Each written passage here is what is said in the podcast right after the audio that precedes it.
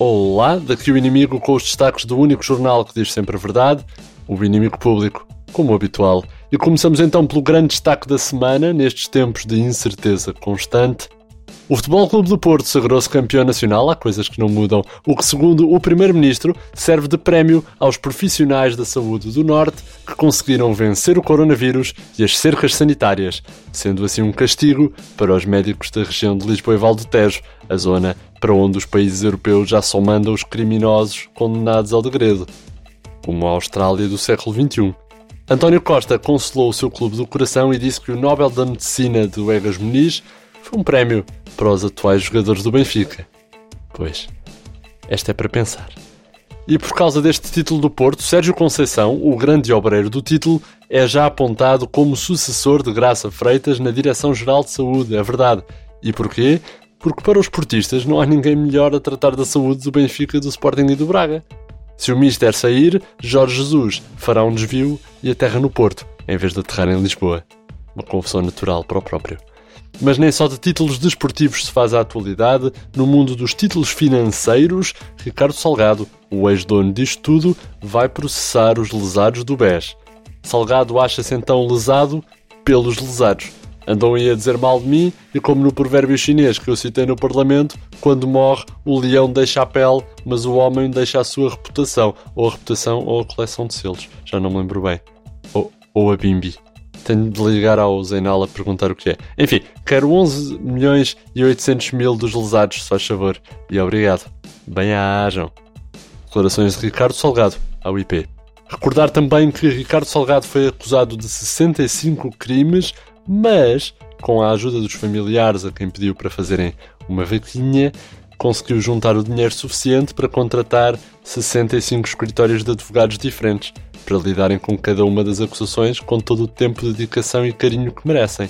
A defesa vai ser coordenada pelo advogado Rogério Alves, que também está habituado a lidar com 65 casos diferentes todos os dias. No ensino em Portugal, o governo vai lançar um concurso público a várias universidades para começarem a monitorizar os discursos de ódio. E vão começar pelo ódio das próprias tunas, das associações de estudantes. As tunas, aquelas que fazem tuna, somos a tuna. Pronto, vocês sabem o que é uma tuna. E esse discurso de ódio contra a mulher gorda, a mulher baixa, a mulher alta, a mulher magra e, genericamente, qualquer mulher que não convenha aos membros das tunas e que estes não possam ai ai ai beijar quando quiserem.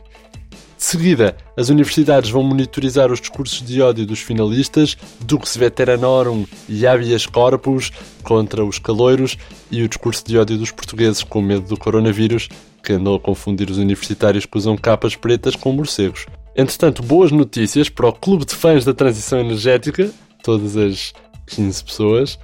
O encerramento da central a carvão de Sines foi antecipado. A EDP fez as contas e percebeu que já existe uma luz que brilha sobre todo o país. A luz do ministro Pedro Nuno Santos. E que não era necessário por isso continuar a tirar fumo para cima das pessoas. Era chato. De Sines é tudo. É emissão contigo, Pedro Nuno. Ah, estes destaques continuam em atualização em inimigo.publico.pt, o nosso site. Se a internet é a autoestrada da informação, nós somos a estação de serviço da mielhada. Mas como o saber não ocupa o lugar, infelizmente para aquelas pessoas que gostam de acordar às 5 da manhã para montar um T2 na praia, podem sempre escolher mais informação de categoria, onde basta arranjar a nossa edição em papel, todas as sextas nas bancas, com o público. Esta edição fazemos capa com uma investigação criminal exclusiva, inimigo público, um grupo criminoso liderado por Ricardo Salgado, que assaltava os multibancos do BES por dentro. O Ministério Público descobriu que Ricardo Salgado liderava uma organização criminosa, quase uma quadrilha, digamos assim, que todas as noites saía do seu gabinete, dirigia-se à parede interior da sede do BES, explodia a traseira das caixas multibanco que dão para a rua e sacava os milhares de milhões de notas que estavam lá dentro. Criminosos, esta banditagem. Todas as notas salpicadas de tinta pelo sistema de segurança do multibanco e por Fernando Medina, Estava a pintar a estrada com uma botija de pesticidas para a maçã com bicho e a batata com mildio ali. Pintar as estradas todas. Os membros da organização criminosa secreta passavam ainda por um ritual de iniciação antes de serem aceitos, descobriu o inimigo, que consistia em tatuar o símbolo do BES nas costas, usando como agulha as pinças de um lavagante das marisqueiras em Cascais. Parece que a tatuagem dura mais tempo e não estica muito com a pele, nem com a conta bancária.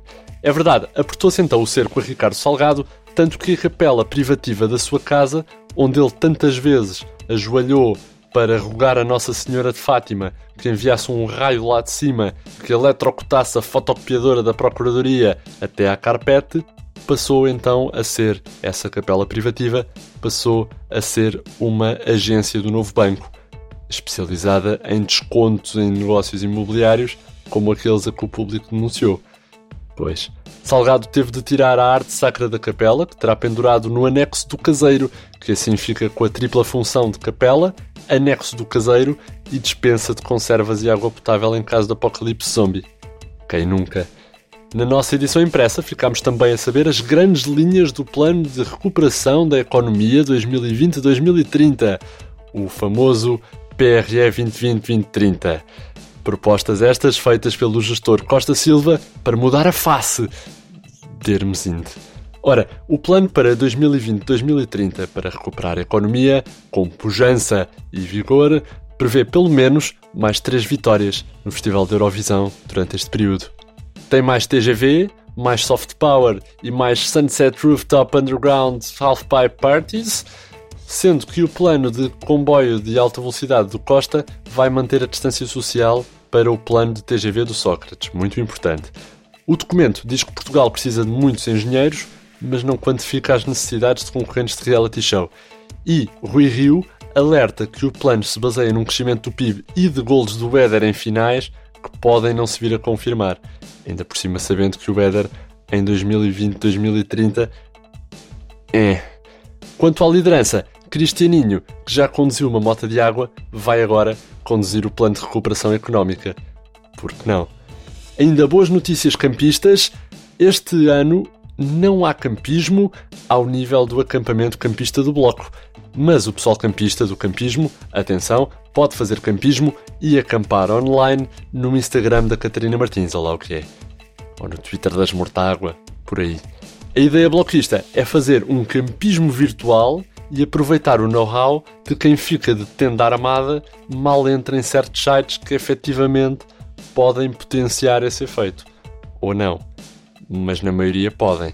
Na parte da discussão política, os jovens vão fazer então a leitura comparada da acusação do processo BES e do catálogo da Nauticampo de 1983, que são, no fundo, leituras parecidas e de autores semelhantes. Para mais atualidade com rigor e isenção, já sabem, é arranjar uma cópia da nossa edição em papel e ainda descobrem, só para não dizerem que não levam nada, ainda descobrem que a EDP abandona a atividade elétrica e passa à barraquinha de sumos detox. Conheçam a mulher neurótica que passa a vida a dizer namastê para as pessoas pensarem que ela é equilibrada. O Estádio da Luz, arguído, teve de dar o terceiro anel para pagar a caução e sair em liberdade. E os padres em Cascais já dizem em nome do Pai, do Filho e do Novo Banco. Foi assim o mundo aos olhos do inimigo público, com notícias frescas de Mário Botequilha, Vitória Elias, João Henrique e Alexandre Parreira e um som mais cobiçado que a parte do fim de um corneto por Eva Esteves. André Dias despede-se com amizade daqui. Até para a semana.